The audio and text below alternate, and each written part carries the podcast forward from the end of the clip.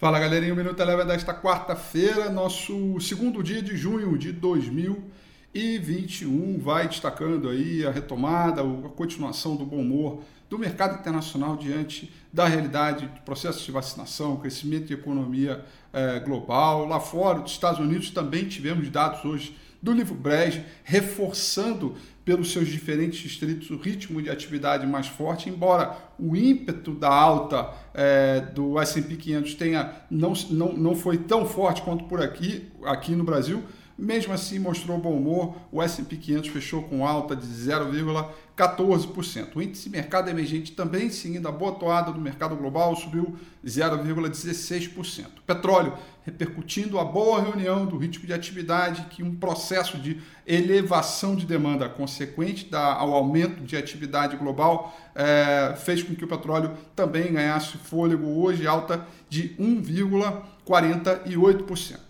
Por aqui, dólar em queda, queda de 1,45%. Os investidores com noticiários aí é, positivos dos primeiros passos relacionados à reforma administrativa e também redução de posições é, de hedge, né? ou seja, redução do prêmio de risco, portanto, maior apetite para a bolsa e venda é, de dólar. Essa queda de 1,45 também acabou repercutindo numa boa alta e a renovação é, de um novo marco histórico para o índice Bovespa se aproximou dos 130 mil pontos, com uma alta de 1,04%. É, Destaque positivo para as ações do índice Bovespa ficaram para as ações da Petrobras ON, que subiram 4,96%. Destaque negativo para as ações do índice Bovespa ficaram para as ações da B3 após o rebaixamento de um grande banco é, é, e aí caiu 3,90%.